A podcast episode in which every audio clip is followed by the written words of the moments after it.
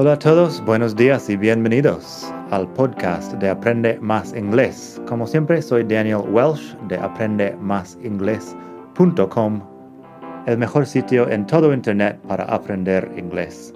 Este podcast te ayudará a hablar inglés como un nativo. Vamos allá.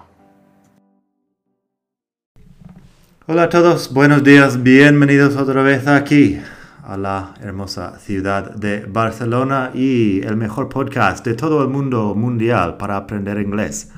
El podcast de Aprende más inglés. Como siempre, soy Daniel Welsh, tu profesor virtual. Hoy vamos a hablar de phrasal verbs con sleep en inglés. Muchos phrasal verbs ya están en mi web si te pasas por madridingles.net barra phrasal guion verbs, puedes leer muchos artículos sobre phrasal verbs, pero casi mejor que te pases por madridingles.net barra 70, porque estamos en capítulo número 70 de este podcast, donde vamos a hablar de phrasal verbs con sleep. El verbo sleep es muy fácil, y casi todos estos phrasal verbs tienen que ver con sleep literalmente, solo que son formas diferentes de hablar de dormir. Primero, te recuerdo que la conjugación de sleep es sleep, slept, slept. O sea, que se quita una E y se pone una T al final. Sleep, slept, slept. Y en eso es parecido a otros verbos irregulares tales como keep, kept, kept, keep de guardar entre otras cosas, weep, wept, wept, weep de sollozar, sweep, swept, swept, sweep de barrer, creep, crept, crept, creep de arrastrarse, supongo. En todo caso, Puedes leer estos ejemplos y más en madridingles.net barra 70. Bueno, phrasal verbs con sleep en inglés. Tengo phrasal verbs y tengo ejemplos. Primero, sleep in es dormir hasta tarde. Ejemplo, I love sleeping in on weekends. Me gusta dormir hasta tarde los fines de semana. I love sleeping in on weekends. También tenemos, he slept in and was two hours late for work. He slept in and was two hours late for work. Durmió hasta tarde y llega, llegó dos horas tarde para el trabajo. He slept in and was two hours late for work. Sleep over es dormir en casa de otra persona. El otro día he hablado en algún sitio del phrasal verb de come over, me parece que es pasar por mi casa, pasar por casa, bueno, mi casa cuando estoy diciendo, do you want to come over? El over en sleepover es lo mismo.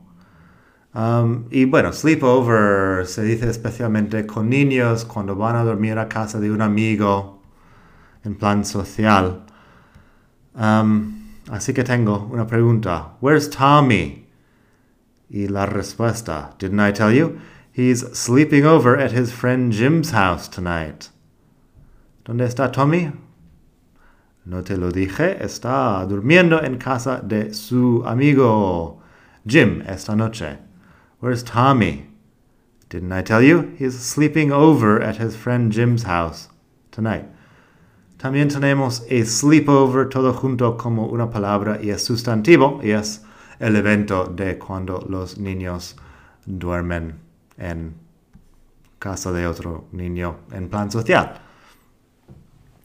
Luego tenemos sleep through something. Sleep through something es quedarse dormido y normalmente perder algo porque estás dormido.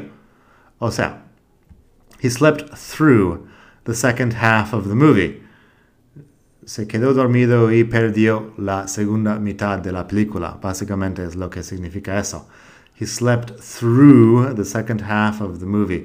Through en este caso es como si dices a lo largo de, hablas de un periodo de tiempo. También tenemos, it's impossible to wake her up. She could sleep through an earthquake.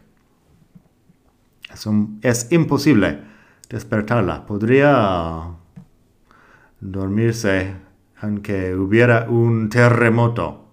No sé exactamente cómo traducirlo, pero significa que si hay un terremoto no se despierta la persona en cuestión aquí. It's impossible to wake her up. She could sleep through an earthquake. Luego tenemos una expresión que es sleep on it. Sleep on it.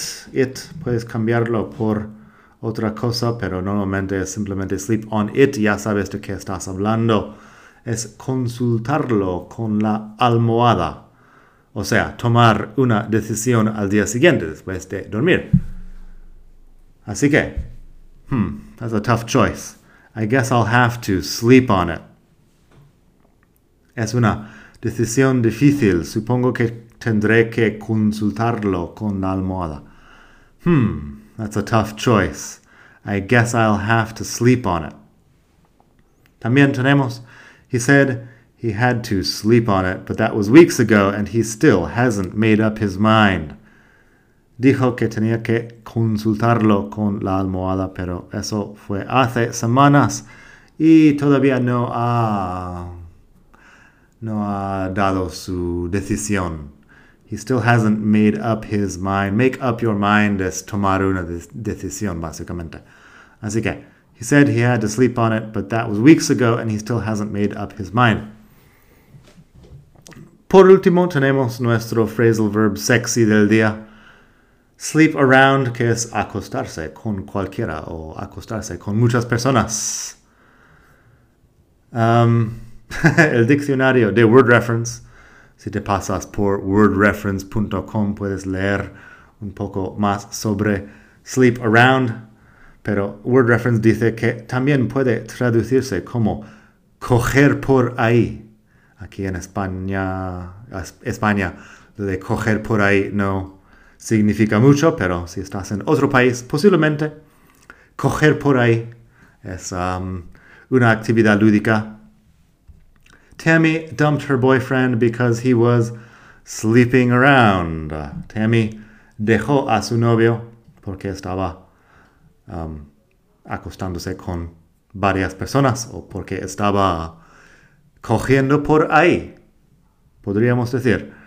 Tammy dumped her boyfriend because he was sleeping around. Dump es lo que haces con basura, es como tirar basura y también es dejar a alguien en una relación.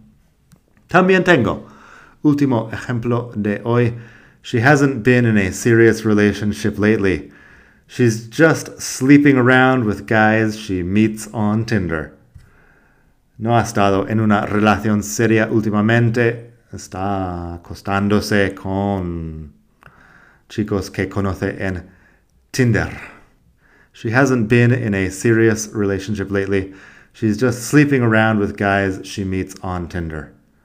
Así que eso, los phrasal verbs con around son otro punto. Si te pasas por madridingles.net barra 70, puedes leer más sobre los phrasal verbs con around en el enlace que tengo ahí hacia el final.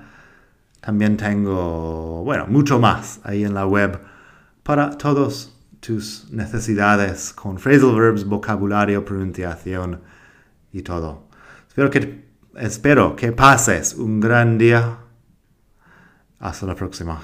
Bye.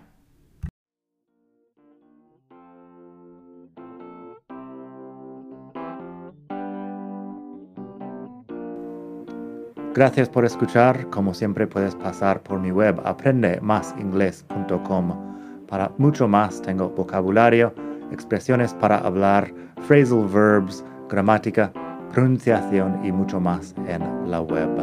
Nada más por hoy. Espero que pases un muy buen día. Hasta la próxima.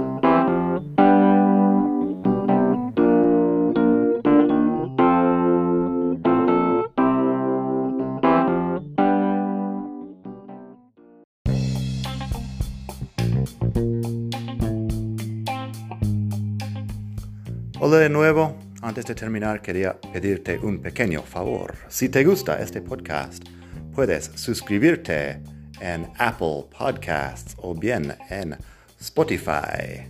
Hay también la posibilidad de hacer una reseña ahí en Apple si estás escuchando eso en el iPhone. Y estas cosas ayudan mucho a dar visibilidad al podcast.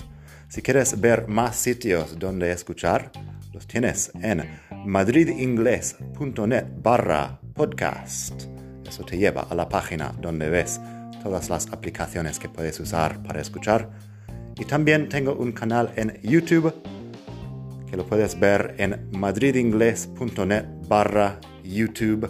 Eso te llevará directamente al canal donde puedes suscribirte y ver todos los vídeos que hago sobre muchos temas. Nada más por hoy, espero que pases un muy buen día, aprende mucho y hasta la próxima. Bye.